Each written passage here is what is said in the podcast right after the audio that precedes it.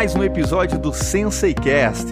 Eu sou o Eric Silva e mais uma vez eu preparei um episódio especialíssimo para você. Eu trouxe aqui o lutador dos meio médios do UFC, Vicente Luque. Ele que prometeu contar aqui todos os segredos que o levaram até o UFC, não é isso, Vicente? Fala, Eric, beleza? Primeiramente, muito obrigado aí por me receber e vamos nessa, vamos falar. Vamos dar uma prévia pra galera, conta um pouquinho aí da influência dos seus pais que eram atletas e como foi que você iniciou nas artes marciais. Então, é uma história bem interessante, eu acho assim, eu divido ela em duas. Uma é minha história com as artes marciais e a outra é minha história especificamente com MMA e com a vontade de ser lutador. Com as artes marciais, eu come... meu primeiro envolvimento foi bem novo, com 3 anos de idade. Minha mãe é faixa preta de karatê e a partir dos três ela já começou a me levar pro tatame. Eu já estava ali assistindo ela treinando. Com quatro anos eu já estava treinando com meu kimoninho e tudo. Treinei karatê mais ou menos até uns 10, 11 anos, mas ali eu, eu mesmo perdi o interesse no karatê, não queria mais treinar, fui fazer outros esportes. E então essa é a parte que eu considero que é o meu lado arte marcial, meu envolvimento com arte marcial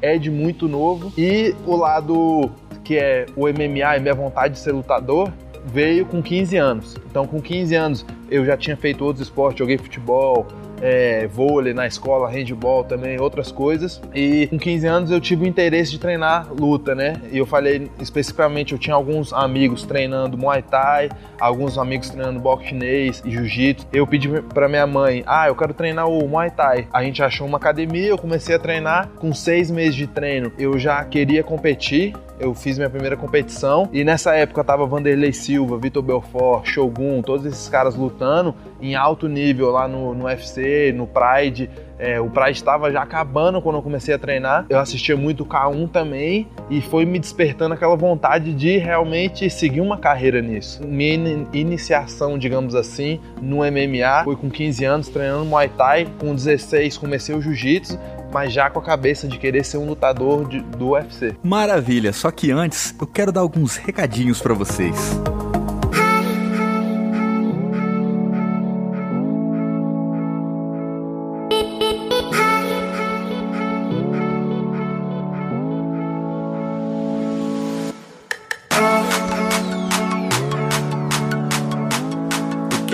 Agradecer essa galera fantástica que está acompanhando o SenseiCast no Instagram, que tem usado a hashtag SenseiCast, que tem curtido as nossas postagens, que tem acompanhado, interagido, a galera que tem conversado comigo lá no, no Instagram. Eu quero agradecer de coração a todos vocês. Quero mandar um abraço aí pro Caio Borg, que é um faixa preta e personal trainer. Ele que também está acompanhando a gente por lá, está acompanhando a gente aqui pelo podcast também. Quero agradecer ao Rodolfo Souza, ele que também é faixa preta e está sempre acompanhando o SenseiCast.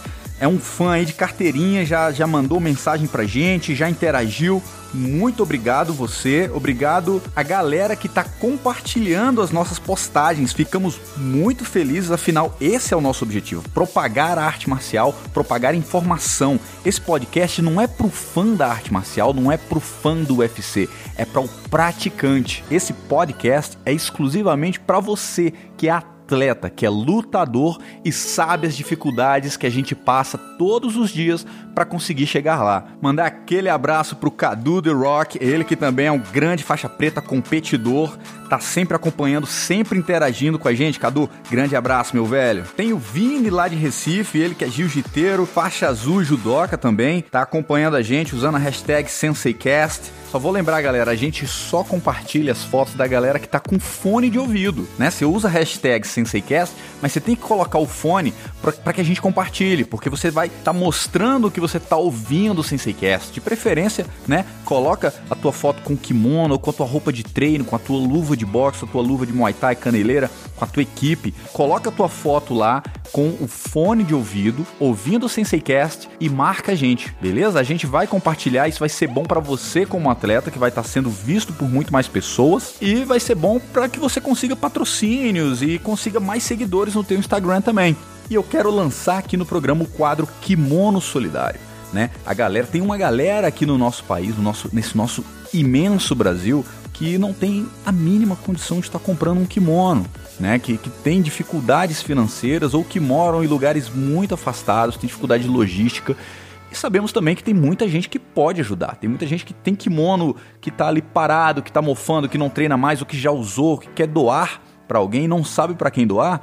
Então, eu tô lançando aqui o Kimono Solidário, tá? Que é um quadro que é, você pode indicar uma pessoa para que receba doação de kimono tá? É, eu vou dar o endereço da pessoa, o nome o endereço, e você que tem um kimono parado na sua casa, faça essa doação, né? Você envia, informa a gente aqui pra gente anunciar, né? Pra gente dizer quem são as pessoas que estão fazendo bondade nesse nosso Brasil, que tem tanta maldade por aí, tanta gente fazendo coisa ruim, e a nossa comunidade da luta sempre um ajudando o outro, sempre fazendo o possível para que o esporte cresça. Afinal, nós temos os melhores lutadores do mundo, mas infelizmente nós não temos as melhores condições do mundo. Então, eu quero fazer aqui, inaugurar esse quadro com o Gabriel Borges, certo? Ele que mora lá em Camaçari, na Bahia, ele precisa de um kimono A1, certo? Ele que compete, ele é competidor e tá aí com uma certa dificuldade de conseguir é, tá treinando, porque o kimono dele tá muito velhinho,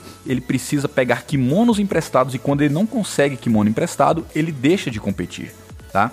Então, é, o Gabriel Borges Garcês Silva.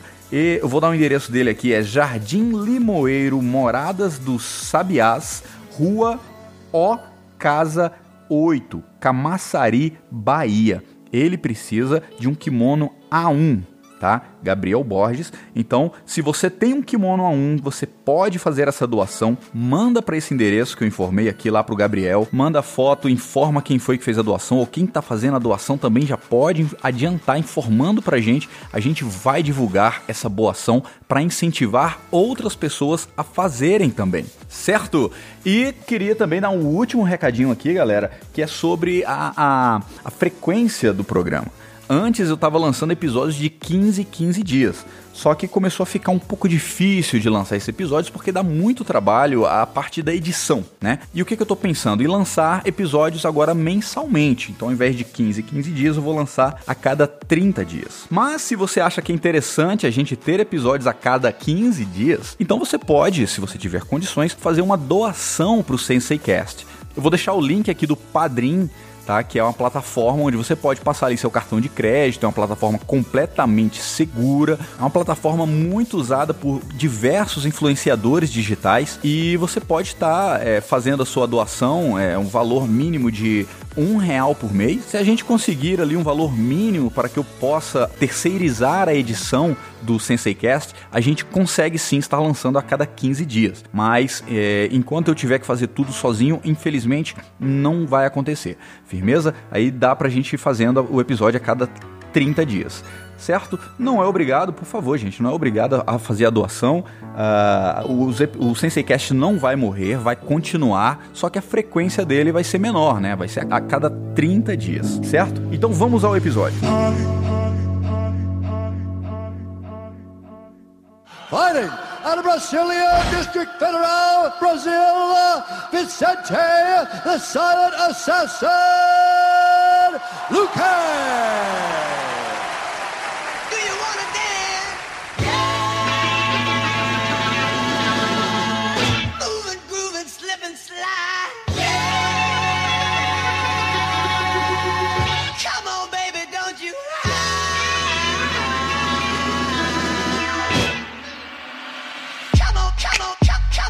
Então, Vicente, eu sei que a sua mãe é brasileira, o seu pai é chileno e a sua avó é diplomata nos Estados Unidos, né? Graças a isso você foi para lá na sua infância, né? Você viveu até os seis anos lá nos Estados Unidos. Mas o que eu quero mesmo saber é como que essa questão de falar mais de um idioma abriu portas para você? Como que isso influenciou uh, na tua carreira, na tua trajetória? Até porque a gente tem um episódio aqui do SenseiCast que fala sobre como imigrar para os Estados Unidos e lá também a gente cita essa questão da barreira do idioma, né? O quanto isso vem dificultando muitas coisas, porque sabemos que se você quer crescer a nível mundial, não adianta você falar só o português, não adianta você falar só o seu idioma nativo, você tem que falar pelo menos o inglês. Sim, a questão do idioma é muito curioso, eu acho que é uma das coisas que me ajuda muito na minha minha carreira e foi uma coisa que meus pais tomaram uma decisão excelente. Eu aprendi português com minha mãe, falava português com minha mãe, espanhol com meu pai e com todo mundo, né? Nos Estados Unidos se fala inglês e eu, eu, falava inglês. Eu cheguei a estudar dois anos nos Estados Unidos, que a escola lá começa é maternal, né? Eu estudei dois anos nos Estados Unidos e falava inglês, tudo, os três fluentes. Quando eu mudei pro Brasil com seis anos, minha mãe tomou uma decisão de só conversar comigo em inglês. Então, eu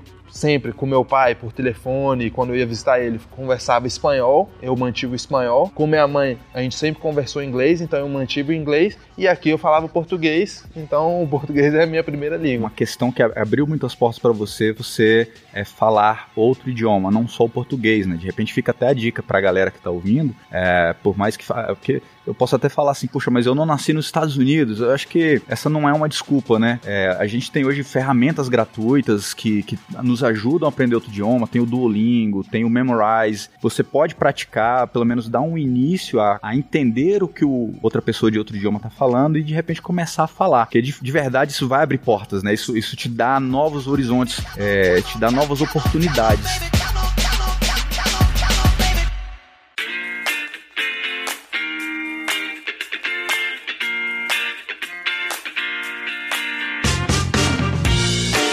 gente fala em dificuldade para você, o que, que vem na tua cabeça? A primeira coisa que você fala assim, isso foi barra, isso foi tenso, dentro dessa carreira de lutador? É até difícil, assim, para mim falar de dificuldade, porque eu, eu sou um cara que olho muito pro lado positivo. Então, olho muito pro lado de eu sou, eu me sinto muito abençoado de estar onde eu tô hoje e de ter tido tudo que eu tive até hoje. Mas sem dúvida tem o lado é, difícil. Eu acho que isso daí é, é, fato, assim, nada vai ser fácil na vida, eu acho que nem tem que ser fácil na vida, porque senão você não vai dar valor àquilo que você tem. E eu, eu diria assim, eu acho que o início da minha carreira e lidar com derrotas muito novo e com expectativas que eu tinha de mim mesmo e essas expectativas serem quebradas e eu aprender e entender que isso é normal, que isso, que às vezes a gente vai ter um plano, mas não vai acontecer da maneira que a gente planejou, mas isso não é o fim, entendeu? Porque minha carreira começou, eu comecei a lutar com 17 anos, em 2009. Muito novo. Eu sempre, eu nunca escolhi luta. Isso é uma coisa que eu e o Daniel, meu treinador, a gente nunca, até por ter pouca experiência no MMA na época, a gente não escolhia luta, não escolhia adversário. A luta que viesse a gente pegava. E isso é uma coisa que pode dar certo, mas pode dar errado também. E em certas ocasiões eu venci de caras é, bem mais experientes que eu. Em outras situações eu acabei que fui dominado por falta de experiência. Mas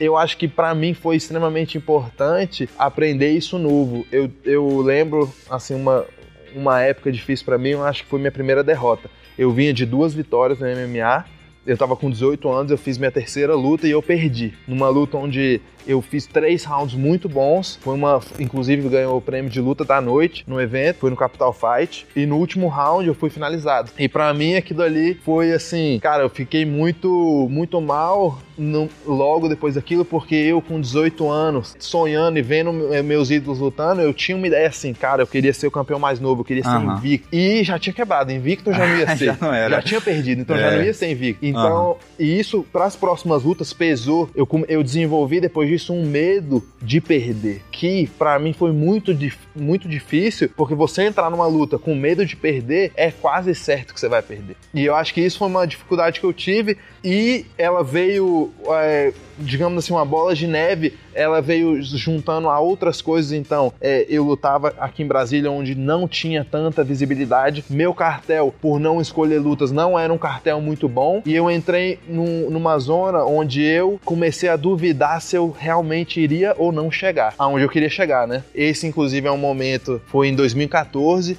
eu já tinha é, bastante luta assim de MMA e eu tava, eu tava num, num lugar onde, e aí, eu tava, será que isso vai dar certo mesmo? Será que não vai dar? eu tô lutando, eu ganho algumas lutas, eu perdi outras. Será que é isso para mim mesmo? E é onde eu, eu senti que eu tinha que tomar uma decisão. Eu tinha que fazer, fazer algo significativo, algo drástico. E é a primeira vez que eu escolhi sair do Brasil e ir para os Estados Unidos treinar. Mas então, em, em termos de, de, dificuldade, eu acho que é uma dificuldade que qualquer um que luta MMA e eu acho que qualquer atleta em qualquer esporte vai ter é aquela vontade de parar. É quando você vê e será que isso vai para algum lugar? Será que eu, eu vou ter sucesso? Será que eu vou, será que eu vou conseguir tudo o que eu quero? Até porque nesse meio termo a vida continua. Então eu tô aqui me dedicando a treinos, eu tô tentando chegar em algum lugar com o meu esporte, só que a vida continua. Eu tenho que pagar conta, eu tenho que ser independente, eu tenho que me alimentar. E isso não para. A, a minha carreira tá indo ali e tá difícil, mas o resto tá continuando. Eu tô ficando mais velho, eu tô tendo mais responsabilidades. Então acho que esse momento foi o mais difícil para uhum. mim. E a,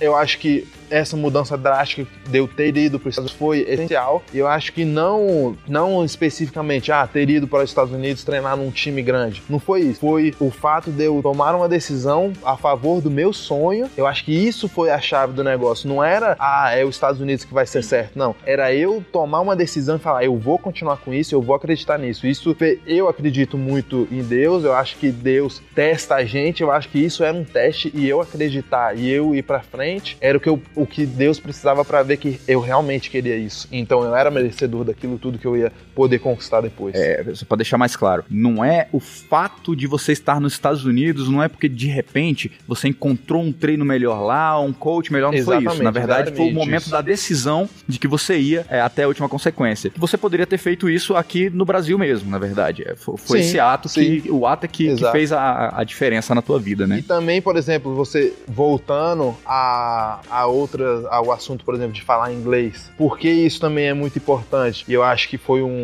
um ponto específico também. O ter ido para lá e falar inglês abriu portas que talvez se eu tivesse ido sem falar inglês não teriam sido abertas. E também, então também eu acho assim, às vezes você, às vezes alguém tá tentando mudar a vida dele de uma maneira drástica, mas você tem que saber qual passo tomar, não tomar um passo que talvez vai te deixar numa situação mais difícil. Às vezes se eu não soubesse me comunicar tão bem e, e poder chegar lá e conversar com todo mundo, eu poderia chegar lá e ter sido deixado de lado e às vezes eles não iam saber o que eu queria. Então eu acho assim, os passos têm que ser bem tomados. Eu poderia ter ido para lá, eu poderia também ter ido para outra, pro Rio de Janeiro, talvez treinar com uns caras é, que já estavam em um nível de estar tá lutando no UFC. Enfim, esse intercâmbio que eu acho que foi importante para mim e esse passo, igual você falou, o passo é, de a favor do meu sonho, o passo de mostrar que é isso que eu quero realmente. Entendi, legal. Me fala quais são as tuas graduações hoje em cada arte marcial que você pratica. Então, minhas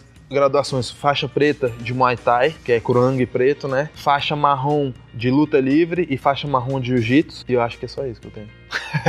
é, é, porque as outras não, não tem faixa, né? é, né? Que aí você é, pratica o boxe também. Eu pratico boxe, eu wrestling. pratico wrestling. O wrestling eu pratico bastante. E competições, eu já competi o boxe chinês também. eu fui campeão brasiliense de uma das etapas que tiveram o, lem o ano, eu não vou lembrar agora. Mas eu sempre competi várias coisas diferentes. Eu acho que é importante para acrescenta muito, principalmente antes de lutar MMA. Eu acho que é importante você ter uma base em, em outras lutas. E, e, o nome já diz, né? Mistura de artes marciais. Uhum. Então acho extremamente importante treinar tudo. Eu sei qual é a minha base, a minha base, minha essência é o Muay Thai, é a luta em pé, mas eu tento ter o chão tão bom quanto, eu tento ter o wrestling tão bom quanto, porque se precisar e se eu quiser, eu vou conseguir botar para baixo e finalizar. Como eu fiz em, em algumas lutas. Ei, finalizou bem. Um triângulo de mão ali que você tá muito afiado, né? É. E depois a gente vai ensinar ele lá no YouTube, vamos, né? Vamos, vamos, com certeza. E o triângulo de mão é uma coisa que eu tenho muito forte. Eu sempre, desde que eu aprendi, eu me identifiquei com essa finalização porque eu tenho braços muito longos. Então acho que é uma, é uma finalização que eu encaixo muito fácil. E eu tô tentando, ao mesmo tempo, desenvolver delas outras. Então, guilhotina, que é meio que é, o, é parecido, é o mesmo tipo de finalização. Guilhotina katagatame e eu gosto também da gravata peruana. Eu tô tentando desenvolver elas também para quem sabe aí no futuro tá finalizando com essas aí também. Vai com certeza, cara. Tudo é treino, né? É, você falou sobre competir em outras artes marciais para lutar MMA. Assim, é, eu, eu, eu acho que isso é muito importante, mesmo que de repente você não desponte, vamos supor, no jiu-jitsu, no boxe. É, uma coisa que eu reparei é que os atletas que competem em cada cada arte marcial que ele treina, independente se ele vai vencer ou não, se ele vai ganhar medalha ou não, o desempenho dele, a visão que ele tem de luta quando ele vem pro MMA é outro. Na verdade, você sente isso também quando você compete mesmo, não só treina, mas quando você passa a competir nessa arte marcial, você vem com, com uma outra visão, com, com um, um a mais que outros atletas que só treinam e não competem não têm. É, é uma coisa, inclusive, que eu falo muito com o Daniel aqui no Cerrado, é a importância da competição. Hoje em dia a gente está vivendo um momento no MMA que muitas pessoas chegam na academia e querem lutar MMA querem treinar MMA. E eu, eu entendo pelo lado, é, assim, praticar um esporte, beleza, vamos treinar MMA. Agora, para um lado competitivo, não tem como você, eu pelo menos não acredito que você possa ser um, um, lutador completo de MMA simplesmente treinando MMA. Eu acho que você tem que treinar cada área individualmente e competir é extremamente importante pelo lado da bagagem e experiência. É, eu, eu olho o MMA assim de uma maneira. O MMA é a competição, eu acho que é o último estágio de uma competição de luta. É onde engloba tudo e ali é o mais próximo de um confronto real, digamos assim, que você poderia chegar. Então, eu acho que você pegar um cara que nunca competiu nada e jogar ele dentro de um octógono para passar pela primeira experiência dele de competição, não tem como dar certo. Pode ser que ele entre lá e ganhe um minuto, mas pode ser também que ele não ganhe um minuto e depois é, vai, vão ser 15 minutos ali de, de sofrimento. Então, acho que competições de jiu-jitsu, luta livre,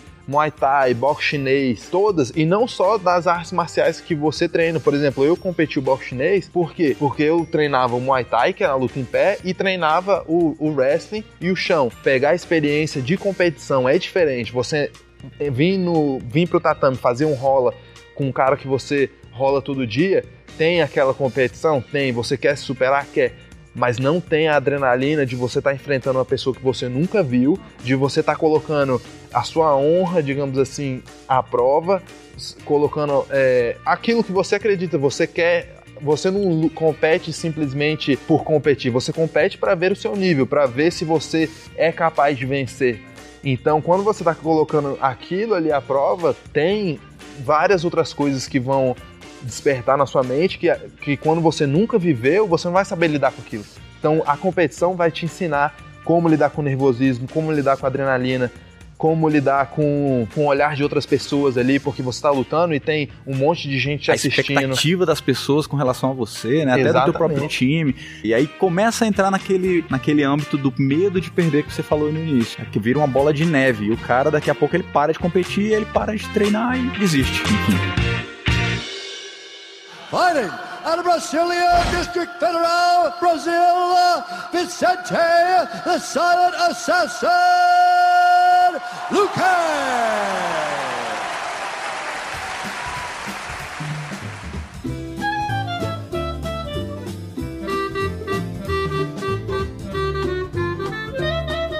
Me fala aí como é que foi a tua entrada pro TUF. Você fazia tuas, as tuas lutas de MMA aqui no Brasil, mas era mais local, né? Ou não? Isso, era mais local, era mais. É, eram eventos nacionais. Os únicos eventos, digamos assim, internacionais que eu competi foi o Jungle Fight e o Shoto, que tinham uma, uma pegada mais internacional. O Capital Fight foi outro evento grande que eu competi, mas também era nacional. Dentre outros que eu competi, mas era tudo aqui no Brasil. E foi exatamente assim, minha entrada no TUF e a curiosidade é que eu entrei, eu só lutei no Brasil, mas eu entrei no TUF americano e não no brasileiro. E foi exatamente pela aquela de, por aquela decisão drástica que eu tomei de ir para os Estados Unidos em 2014. Eu fui para os Estados Unidos, eu é, conversei com meu amigo que treinava na Black Zillions, o Guto Inocente, que é daqui de Brasília também. Pedi para ele se eu podia treinar lá, que eu tava precisando dar uma evoluída, queria treinar com uma galera que já tava no UFC, né? Eu queria sentir aquilo. Então eu fui para lá e eu tava desenvolvendo a, as minhas habilidades com pessoas que já estavam no UFC, já estavam lutando naquele em outro nível, digamos assim, comparado mim naquele, naquela época, eu estava sendo visto por pessoas lá fora. E isso eu acho que é, é, é uma coisa que aqui no Brasil às vezes a gente acaba não tendo tanto acesso é, a, a, essa visibilidade internacional. Então lá eu estava sendo visto pelos treinadores, por outros lutadores, por empresários. Então eles, eles viam a minha qualidade, coisa que em todas as minhas lutas no Brasil eu não tinha conseguido mostrar fora do Brasil. Nas minhas lutas no Brasil era suficiente aqui, beleza, o Brasil sabe quem eu sou, mas o UFC é um evento internacional, a gente precisa ser conhecido lá fora. E infelizmente não tinha como, na, na época, lutando no Brasil, eu ser tão visto lá fora, principalmente por eu não ter um cartel limpo, só com vitórias. Eu, eu tinha um cartel na época que eu entrei no TUF, 7-4, 7 vitórias, 4 derrotas. Isso não é um cartel que, digamos assim, é bom, entendeu? Muita gente vê 7-4 como um cartel assim, ah, o cara ainda precisa emplacar pelo menos umas 5, 6 vitórias para ser pensado colocar ele no UFC. Mas lá fora, eles viram a minha qualidade. Então, eu treinei três meses lá, voltei pro Brasil. Tava treinando por uma luta, e no meio de 2014 eu ganhei uma luta, já tava me preparando, já tinha marcado outra luta, isso tudo treinando no Brasil de novo. Tinha marcado uma luta na Bahia pro final do ano, mais ou menos em dezembro, e eu recebi uma ligação em novembro. Me ligaram falando: olha, é, lá da Black Black Zillions, o UFC vai fazer o primeiro TUF que envolve duas academias. Isso os treinadores da Black Zillions falando comigo. Eles nos deram a, a possibilidade de escolher quem a gente vai ter no time. E você é um cara que treinou aqui, a gente gostou muito da sua, do seu talento. Se você é um cara talentoso, habilidoso, dedicado, é, a gente gostaria de te trazer para cá para você poder talvez participar. Iam ser oito caras é, no, no programa, eles chamaram dez. Eu, a partir disso eu já falei, não, com certeza certeza eu tô dentro, me manda a passagem que eu vou, sem dúvidas. Aí, antes de eu ir, eu precisava fazer uma entrevista, uma pequena entrevista com a produção do UFC, que era especificamente para TV, para ver se eu era uma pessoa que interessaria a televisão, né? Porque eles têm muito disso no TUF. E aí que entrou muito o inglês. Então eles fizeram entrevista comigo toda em inglês, porque era o TUF americano. Eles viram, viram que eu conseguia falar bem, que eu falava bem, me expressava, conseguia. Porque isso é uma coisa que o UFC preza muito, é que o, que o lutador possa expressar aquilo que ele tá sentindo. Para existir uma conexão entre o público e o lutador, para o público entender aquilo. Às vezes numa entrevista onde entra o tradutor, o tradutor não consegue expressar a mesma coisa que o lutador falou. O UFC aprovou, falou: não, eu fui para os Estados Unidos. Cheguei, chegando lá na Black Zillions, chegamos mais ou menos um mês e meio antes do TUF começar. Aí eu digo que foi assim, o pré-TUF. Os 10 caras fazendo sparring para ver quem iam ser os oito que iam entrar. Então, assim, a gente treinando e, lógico, sem maldade, a gente nunca tentou é, nenhum queria lesionar o outro, mas treinando e querendo mostrar o melhor nosso para poder estar tá entre os oito que seriam escolhidos. Eu consegui estar tá entre os oito, é, eu fui escolhido para estar tá entre os oito. Entrei, eram dez, eram dez que a Black Zillions tinham escolhido, mas isso tudo não, não filmado, não fazia parte do Entendi. programa. É, foi entendeu? interno. Isso, foi interno. Eles pegaram 10 para poder ter, assim, um, umas escolhas e, inclusive, esses uma peneira dois, ali, né? Isso, e os outros dois ficaram de reserva. Se alguém se lesionasse, eles entrariam no lugar. A gente entrou no TUF e aí é aquela coisa do TUF, que, é assim, quem tá assistindo é uma coisa, quem tá lá dentro é outra. Assim, o que passam no programa, eu diria que é 20% do que é gravado. A gente é 24 horas sendo gravado. Eu acordo de manhã, quero ir no banheiro, o cara vem até da porta do banheiro, fecha a porta, beleza. Eu saí, tá o cara me filmando eu vou fazer meu café da manhã, o cara tá me filmando e tudo isso vivendo com os adversários, vivendo com a gente, com quem a gente vai lutar. Então é uma experiência muito forte, eu acho que me fez crescer muito e mais importante, o mais importante é que é o que me colocou no UFC. Lá eu fiz duas lutas, eu ganhei uma e perdi a outra. A, a que eu perdi, inclusive, foi uma luta com decisão dividida, foi a última luta da casa e muita gente achou que eu ganhei, muita gente na televisão e também lá no dia, na hora, acharam que eu ganhei e por por, por essa razão, Dana White escolheu que eu fosse um cara que entraria também no UFC. Só dois caras entraram de cada time. Um fez a final, que foi no, meu, no, caso do meu time foi o Camaro Usman. Ele entrou e fez a final com o Ryder. E eu entrei por escolha do Dana White, que ele escolheu mais uma mais, mais dois lutadores de cada time para poderem entrar Legal. no UFC. E essa foi a história do Tuf, assim, foi assim Caramba. que... Na verdade, é assim, você falou que foi isso que te colocou no UFC, mas pelo que você tá me contando, o que te colocou no UFC foi a sua decisão que você tomou lá atrás, né?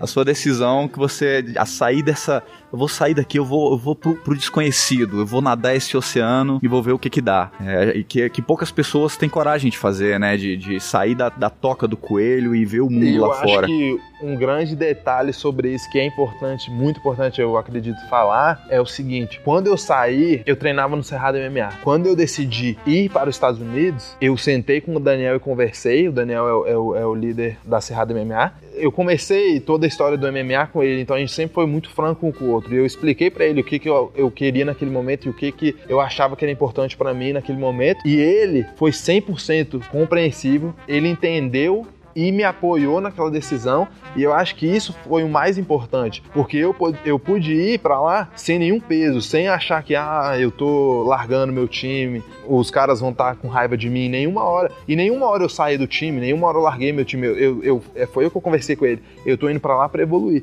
mas tudo que eu evoluir lá, pode ter certeza que um dia vai voltar para cá e eu vou crescer o cerrado junto. Então, aonde eu chegar, o Cerrado vai chegar junto comigo.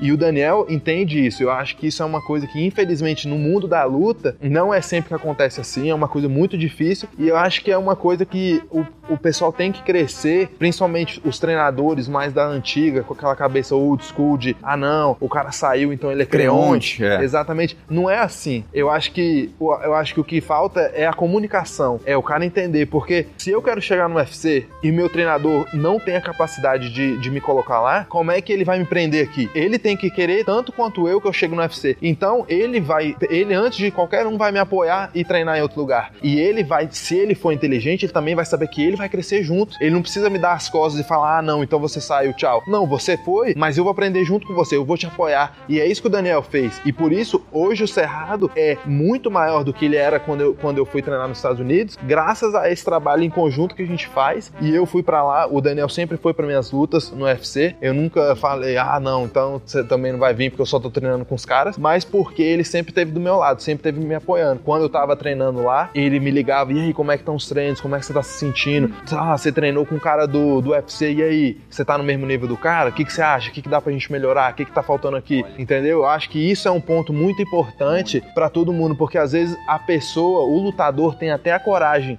de sair de um lugar e treinar em outro lugar, mas ele tem gente volta que tá jogando energia negativa, ele vai com uma cabeça ruim, é triste, ele vai chateado porque é, acabou gerando uma briga. Ou em outros casos, ele nem vai. Ele vai acabar falando: ah, não, vou ficar aqui mesmo porque senão eu sou um creonte. E o que não é a verdade, você tem que querer o melhor para você mesmo. E nunca você vai, lógico você não vai dar as costas para ninguém, mas às vezes você tem que sair da onde você tá para poder crescer. Com certeza. Ou às vezes ele fica, né, ou ele fica e fala: não vou sair porque eu sou creonte, ou ele simplesmente sai mesmo e não, e não volta nunca mais porque não tá mais fazendo bem aquele Quebra ambiente. aquela relação Quebra que aquela podia relação. ser uma relação produtiva, mas acaba que por uma besteira acaba aquela Exatamente, relação. por uma mentalidade, na verdade, né? E que é muito comum, ainda é muito comum essa, essa mentalidade de, do creonte, né? Eu mesmo incentivo meus atletas a saírem, treinem com outros professores e, por favor, tragam de volta alguma coisa para mim depois. E, pô, tem, tem surtido muito efeito positivo.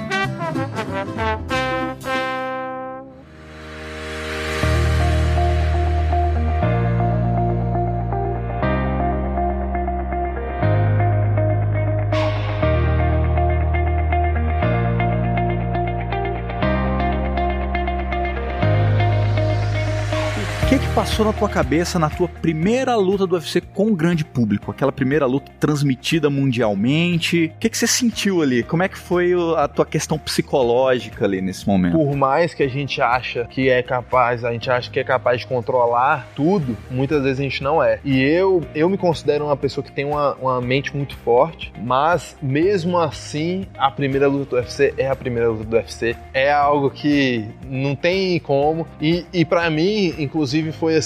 Eu fui a. Eu entrei pelo TUF Finale, né? Então tinha a luta principal era o Thompson, a segunda era do Camaro com o Ryder e eu era logo depois. Então eu era assim a terceira de importância digamos assim. Então eu só não estava só estreando, mas estava estreando no card principal, num evento que foi na mesma semana que o Conor McGregor lutou com o Chad Mendes pelo cinturão interino. Então assim, eu tava num evento muito grande em Las Vegas, foram três UFCs na mesma, na mesma semana, o público muito grande. Eu cheguei no hotel, eu vivi uma coisa que eu nunca tinha vivido. Cheguei no hotel, pessoas vindo, querendo tirar foto comigo, pessoas com minha foto impressa, pedindo para eu assinar, coisa que eu nunca tinha vivido e, e, assim, e ainda por cima eu tenho uma luta. Eu tenho que estar tá com a cabeça na luta, mas é eu tenho... porque já tinha todo o turf que já tinha sido transmitido e você não tinha noção disso lá dentro, então? É, como eu tava é, no treinamento na Flórida e aqui no Brasil também, eu tava treinando tudo, eu não tava, eu tinha ido fazer algumas entrevistas e, e coisas assim, mas eu ainda não tinha ideia da proporção que aquilo ali é, ia tomar e quanta gente me conheceria a partir desse programa. Quando eu cheguei com a minha luta marcada em Las Vegas, onde todo mundo que estava lá estava lá para as lutas, então eles sabiam quem, quem eram os lutadores e estavam atrás de todo mundo. Quando eu pisei no hotel e vi todo mundo, ali foi onde bateu aquela caramba. Realmente agora eu entendo o que que é ser um lutador mais conhecido. Só que ao mesmo tempo eu tava vivendo isso, aprendendo a ser alguém que é conhecido por outras pessoas, que é admirado e tendo que me focar na luta também, porque o ponto principal era a luta. Não era estar tá ali com os fãs e, e, entendeu? É lógico que a gente tem que aprender a lidar com isso, mas era muita coisa para um dia, entendeu? Como eu era uma luta no card principal, vindo do TUF, tinha muita mídia que eu tinha que fazer no momento. Se eu comparar isso com as lutas que vieram depois, é, eu fiz muito mais mídia nessa luta pro TUF, que era a minha primeira luta, do que eu fiz para as outras lutas que vieram depois. Então acho que vários fatores ali mexeram na cabeça e quando eu entrei para lutar, eu entrei confiante, entrei bem, mas tinha aquele é a primeira luta, tem o nervosismo, você quer mostrar que você pertence ali do ao UFC. Então acho que tem um fator ali que influencia. Eu perdi essa luta, mas eu de maneira alguma culpo é, a derrota a ter sido a minha primeira luta. Eu acho que o, o, cara, porque era a primeira luta do outro cara também, e eu acho que ele realmente lutou melhor que eu naquela noite. Ele estava melhor preparado. Estrategicamente, eu acho que ele estava melhor preparado, mas tem esse lado do nervosismo com certeza. E eu acho que é uma coisa que não que a vida inteira a gente vai viver. Por exemplo, a primeira vez que eu fui dar uma entrevista na televisão, é o mesmo nervoso. É igual na escola, eu lembro na escola, eu ia apresentar um negócio na frente do quadro e eu não conseguia nem falar. E, mas com o tempo você vai se acostumando com aquilo. Então eu acho que são momentos na vida e um vai te preparando para os próximos. Por isso que a competição é tão importante, como eu estava falando antes, e te prepara para isso.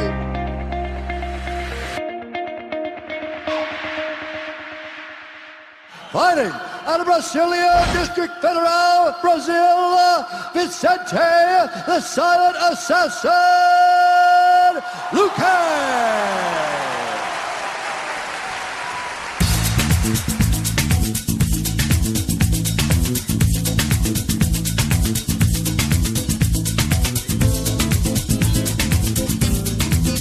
Então, beleza, vamos falar sobre essa tua luta de Brasília. Você foi para os Estados Unidos, você treinou lá também. Quanto tempo, quanto tempo antes você foi treinar lá e você voltou para cá? E como é que foi esse teu preparo aqui em Brasília para essa luta? Então, minha luta em Brasília, é, eu fui para lá, para os Estados Unidos, com cinco semanas, faltando cinco semanas para a luta. O meu camp geralmente eu divido em dez semanas. 10, 8 semanas. Então eu, faz, eu fazia antigamente 5 semanas aqui em Brasília e 5 semanas lá nos Estados Unidos. E nessa, na luta em Brasília foi essa, essa foi a situação. E também é, é outra luta onde eu posso falar do nervosismo, porque para mim lutar em Brasília de novo, porque eu já lutei muito em Brasília antes do UFC, mas poder voltar a lutar em Brasília depois de já estar tá tendo uma, uma carreira no UFC e estar tá lutando no UFC era muito importante para mim e era uma luta, era aquela luta onde você tem mais, assim, você tem mais vontade. Aquela é uma luta que você quer acabar de uma maneira especial. Não pode ser uma luta qualquer, não é uma luta que você vai lá para amarrar, não é uma luta que você vai só para garantir. Era uma luta onde eu queria entrar e, e mostrar quem é o Vicente Luque que treinou em Brasília e que tá lutando em Brasília no UFC. Então, eu acho que assim, eu, eu me lembro muito bem no vestiário nessa luta e muito mais nervoso do que eu tava na minha estreia, por exemplo, mas assim, um nervoso de querendo. Eu quero mostrar quem eu sou, eu quero mostrar como eu tô Não treinado. era, já, já, você já tinha quebrado essa barreira do, do medo de perder, Exatamente, exatamente. Você tava era... ansioso para mostrar o que você tem, né? Eu lembro de eu falando com. Eu, eu chegando no Daniel e falando, Daniel, eu tô.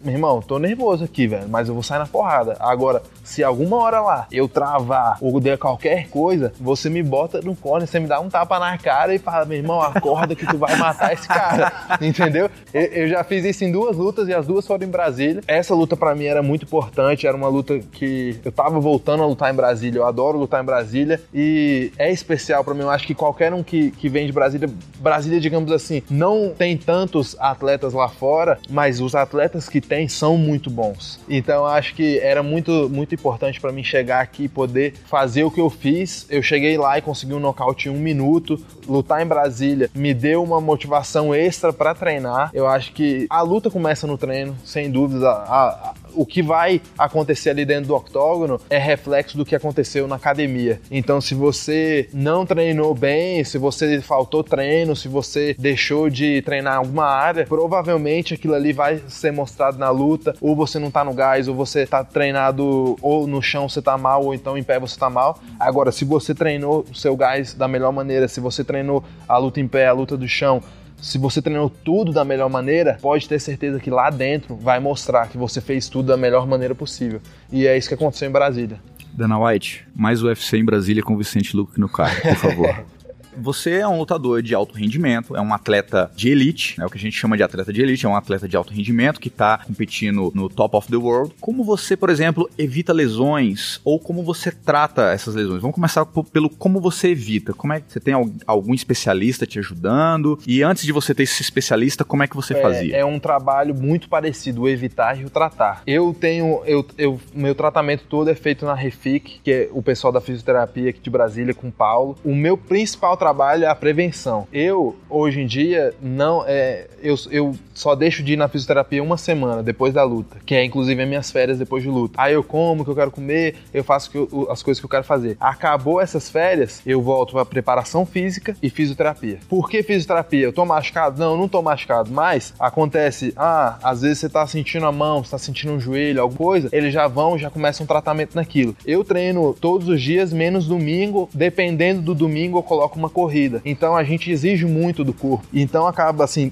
a tensão muscular é muito grande na gente. E isso é uma coisa que acaba gerando lesão. Quando você tá com a musculatura tensa, ela não consegue pro proteger sua articulação como ela deveria. E é isso que e na fisioterapia, quando eu não tô tratando nenhuma lesão específica, eu tô tratando exatamente isso. Eu tô fazendo soltura do corpo todo, toda a musculatura. É uma coisa que a gente usa é o método Busquet, que é solta o tecido miofascial. Tá, minha mão é uma coisa que, por exemplo, por ser da trocação, eu sinto bastante a mão. E não, eu nunca quebrei a mão ainda, é, graças a Deus, mas eu sinto ela bastante fadigada. Com esse trabalho eu comecei a melhorar isso, porque eles soltam o meu antebraço com, eu não sei como é que é o nome, mas é tipo um ferrinho que eles vêm no antebraço mesmo e soltam. E no momento dá até uma doída, mas assim, depois fica a mão toda relaxada. E aquela tensão que poderia gerar uma lesão, só que com esse tratamento eu venho prevenindo isso. E, consequentemente, acaba que não chega a ter lesão. E se eu tenho alguma lesão, eu tenho todo o time lá também que, que tá pronto para me tratar se eu tiver uma lesão. E o outro ponto da prevenção é a preparação física. A preparação física na academia, com peso, é extremamente importante. Uma periodização. Então, quando eu não tenho luta, eu foco muito na força é, para construir um corpo forte, para ter um corpo que vai aguentar todo o treinamento que eu faço. E, e não é uma coisa que você só pode fazer quando você tem luta. Ela é muito mais importante antes da luta, antes de você ter uma luta marcada. Então, é, logo depois que você lutou, você quer descansar? É melhor que você deixe de treinar um pouco a luta e faça preparação física para manter seu corpo bem, porque quando você voltar para a luta, você vai estar tá pronto. Muitas vezes os caras pegam uma fé, umas férias e não treinam nada. Quando voltam, se lesionam. E aí é o problema, deixou o corpo relaxado demais, então o corpo não está acostumado uhum. àquele ritmo de treino. Como é que é a questão da tua alimentação diária, assim, vamos supor? Primeiro, vamos, me fala como é, quanto tempo antes você fica sabendo de uma luta e depois o que que você faz nesse tempo que você não tá sabendo que vai ter luta? Então, o tempo antes, assim, eles me avisam é relativo. Geralmente, o ideal seria uns três meses. É isso que a gente tenta sempre. Mas eu já peguei duas lutas faltando duas semanas. E acontece, isso aí é uma coisa que acontece principalmente no UFC, onde a gente tá lutando em alto nível e assim, a gente quer subir no ranking. Então, se pinta uma luta importante com um cara de nome, a gente tem que pegar essa luta.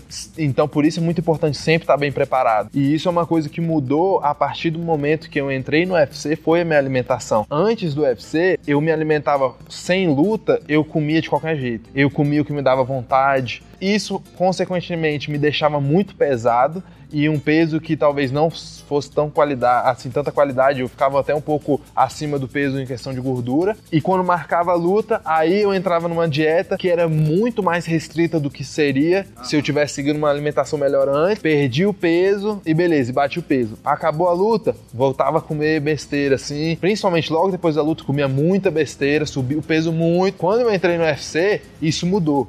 Por que, que mudou? Porque eu comecei a ver que eu preciso aproveitar o momento que eu estou e eu não vou lutar para sempre. Então, enquanto eu tô novo, enquanto eu posso ter uma performance é, é boa e tá lutando em alto nível, eu preciso me manter da melhor forma possível. Porque se pintar uma luta em duas semanas, eu quero estar tá em condição para poder pegar essa luta. Comer coisa saudável, comer em casa, comer comida, eu digo assim, a melhor comida que tem é a comida caseira, comer arroz, feijão, carne, salada, é, fruta, eu gosto de comer muito ovo no café da manhã, como tapioca, mas assim, comer limpo, entendeu? Comer coisas que, que, que, vão entrar no corpo e vão te dar algum benefício. Não ficar comendo hambúrguer, comendo sorvete, comendo besteira, chocolate, que não vai te acrescentar em nada. Então é, isso, é assim que eu mantenho e, e, e comendo sem me encher. Eu como para estar tá satisfeito. Eu tento sempre manter uma alimentação onde eu, eu como várias vezes ao dia. Eu acho que isso é o, é o mais importante para manter o peso bem, é comer seis vezes ao dia.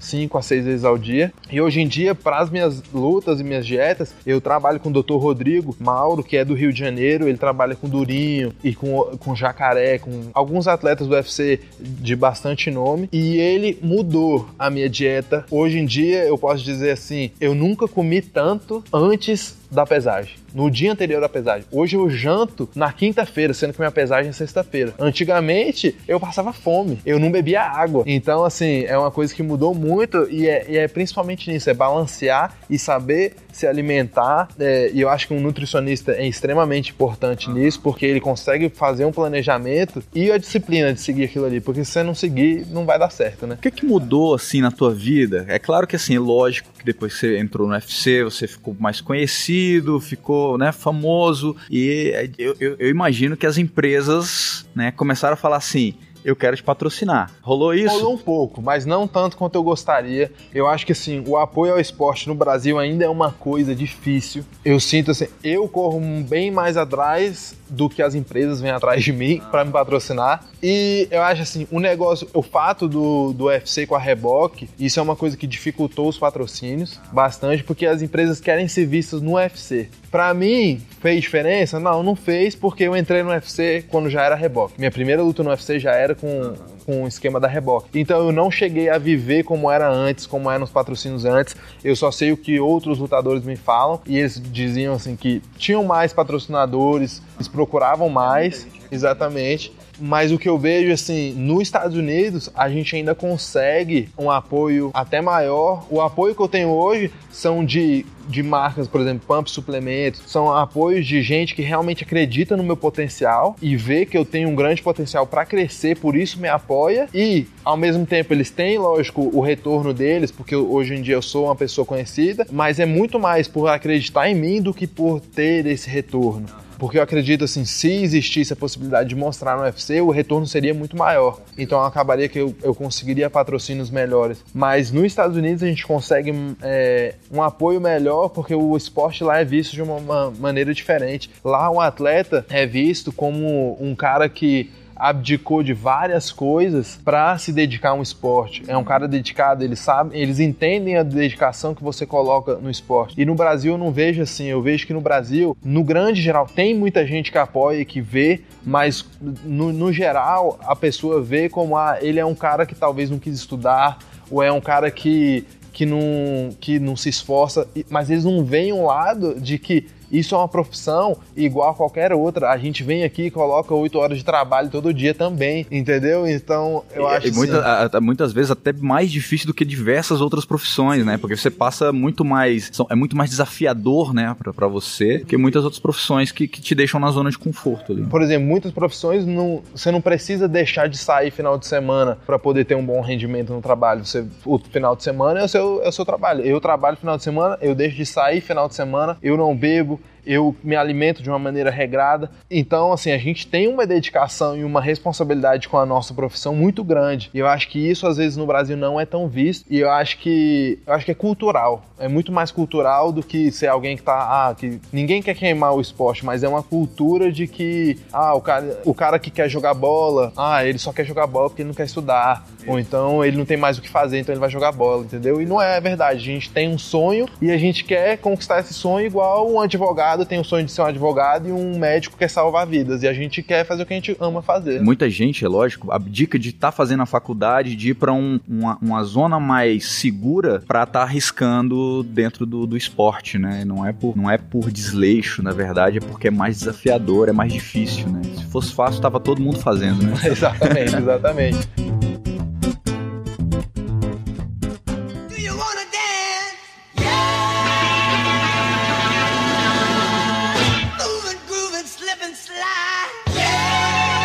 Falou sobre os patrocínios, né? Que, que te apoia e tal.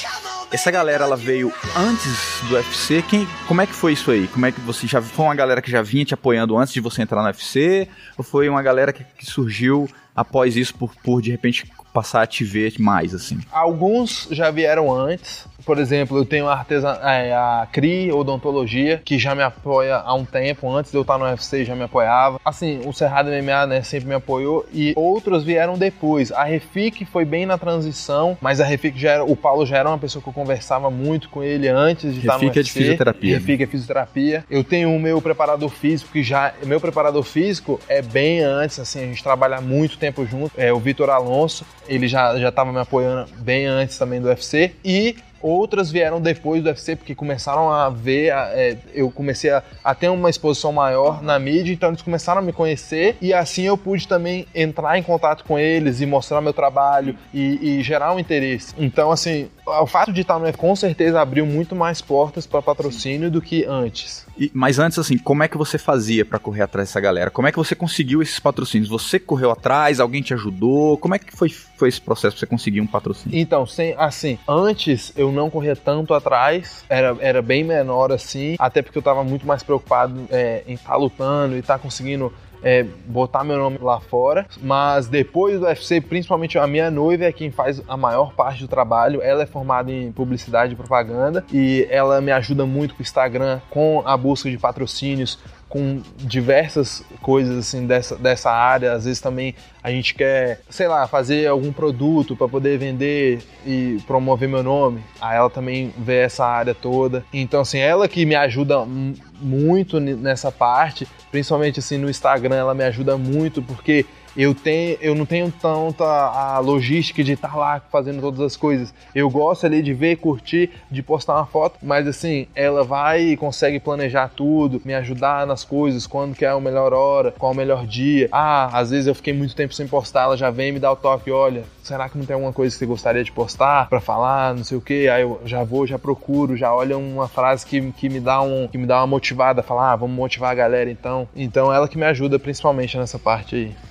que, que te motiva mais no teu dia a dia? Porque nem todo dia você deve acordar e falar assim, opa, hoje é o dia que eu tô motivado e vou destruir todo mundo. Eu tenho certeza que tem dia que você acorda e fala assim, tá chovendo, aquela chuvinha, aquele barulhinho de chuva no telhado, e você fala, daqui eu não vou sair. Como é que você faz? Como é que você lida é com isso? Ser o melhor. Eu sou um cara muito competitivo e eu digo assim que eu tenho a competição saudável, porque eu não sou aquele cara competitivo que fica com raiva de perder. Eu sou aquele cara competitivo que, sei lá, se a gente for jogar damas hoje eu não sei jogar damas, e eu, eu vou perder um milhão de vezes até conseguir vencer. Então eu acho que eu tenho a, a competição muito forte e o ser o melhor é o que eu quero ser. Eu quero ser o melhor do que eu faço. E isso é o que me motiva mais. Eu, uma das coisas que eu menos gosto é mar. E é uma coisa que eu mais faço. Porque é o que vai me fazer ser melhor. Então, eu acho assim, toda minha, minha motivação gira em torno de ser o melhor. E, e uma coisa também que, que eu acho muito para mim, que minha mãe sempre me ensinou desde pequeno, é que eu posso ser qualquer coisa que eu quiser ser. E isso ela sempre me ensinou. E isso entrou dentro de mim, eu, eu, digo assim, hoje faz parte de mim. Não é uma coisa que eu aprendi, mas como ela me ensinou de tão jovem, faz parte de mim. Eu sei que eu posso ser qualquer coisa que eu quiser ser. E eu acredito que isso é fato para qualquer um. Porque quando eu chego lá no UFC, hoje em dia lutando, eu posso falar: quem tá lá dentro não é diferente de ninguém que tá começando numa academia hoje. É a mesma coisa, feito de carne e osso. Tem medos, tem é, dúvidas, tem várias coisas dentro da cabeça. A diferença é que ele já colocou o trabalho, ele já se dedicou, já passou pela dificuldade e hoje tá lá. Para esses outros que estão começando, só falta isso, entendeu? Então, se você acreditar, você vai chegar. E é isso uma coisa que eu tenho dentro de mim e é uma, é uma verdade para mim. Não é uma, ah, se eu acreditar. Não, é, se eu acreditar, eu vou chegar. É fato, eu vou chegar. Então, tudo que eu faço é para ser o melhor e chegar onde eu acredito que eu vou chegar eu, eu, percebi que você tem um psicológico, então, assim, muito bom, muito bem trabalhado. E eu, eu tenho certeza que você não nasceu com esse psicológico que você tem hoje. Como é que foi que, que quem que tra... como é que foi feito esse trabalho psicológico para que você essa, essa tua maturidade de aprender com os erros, de saber que você vai errar, de que você é, vai perder algum momento, que você vai usar isso para se alavancar? Como é que foi essa questão? Foi um processo vindo não só aprendendo com a luta e com a minha experiência de luta, com erros e acertos, mas também mais recentemente já temos mais ou menos dois anos que eu estou trabalhando com a minha psicóloga Luciana Castelo Branco, que eu, hoje eu posso falar que foi um grande diferencial na minha carreira. Muitas pessoas veem, ah, psicólogo é para tratar de doido. E não é para tratar de doido, mas sim para potencializar todas as coisas boas que você tem mentalmente e poder usar isso a seu favor. Eu, inclusive, quando o Daniel veio conversar comigo a primeira vez, é, ele conheceu uma, uma psicóloga que era psicóloga da seleção brasileira de judô e que ele gostaria que eu trabalhasse com ela, que e tudo. Eu fiquei meio assim, eu fiquei meio, caramba, mas será que o Daniel tá achando que tá eu tô doido? Ficando doido, cara. É, será que ele acha que eu sou louco? Mas eu, eu, mas eu falei, uma coisa que eu tenho muito é assim: se puder melhorar a minha performance, se puder me, fazer chegar mais longe, eu vou experimentar. Eu não, eu não fecho a cabeça para coisas novas, porque quando eu era novo eu fechei e só me fez andar para trás. Então hoje em dia eu experimento, porque experimentar um, uma coisa nova não quer dizer que você vai ter que seguir esse caminho. Talvez não vá ser certo para você, mas pelo menos você viu, ah, menos uma porta errada para você entrar, entendeu? E eu fui lá, eu tive uma reunião com ela e a partir dessa reunião eu gostei muito do que ela falou, como que ela poderia melhorar minha performance e seriam de maneiras, por exemplo, ter uma, uma consistência mental muito melhor para competir. Você poder entrar porque isso é uma coisa, sua cabeça muda muito com o tempo. E não só com, com o que você está é, treinando, mas com o que você está vivendo fora do treino. Maravilha. Você quer dar algum recado, alguma dica para a galera aí que está ouvindo a gente, que tem o sonho de chegar no UFC ou num grande evento mundial? Saber claramente qual é o seu sonho, ter aquele objetivo, escrever ele, se puder escrever em algum lugar, escreve o seu objetivo, é aquilo que você quer e acreditar e saber que muito trabalho para chegar lá, mas nada na vida vem sem trabalho. Então, aproveite cada momento, cada dia de treino, aproveita, agradece a, a quem for por estar tá treinando, por estar tá acordando e, e, vindo com disposição para o treino, que passo a passo você vai chegar e cada dia você vai estar tá mais longe e mais perto do seu sonho. Você está mais longe de onde você começou e mais próximo daquele é, objetivo que você tem. Então essa é a dica, acreditar, todo mundo é capaz de chegar, todo mundo é igual, isso é uma coisa que eu falo para todo mundo, eu não sou melhor do que ninguém, eu não nasci mais talentoso ou mais habilidoso do que ninguém, todo mundo tem habilidade, é só se dedicar a treinar e vai chegar aonde quiser. Maravilha, valeu Vicente. Valeu, obrigado aí.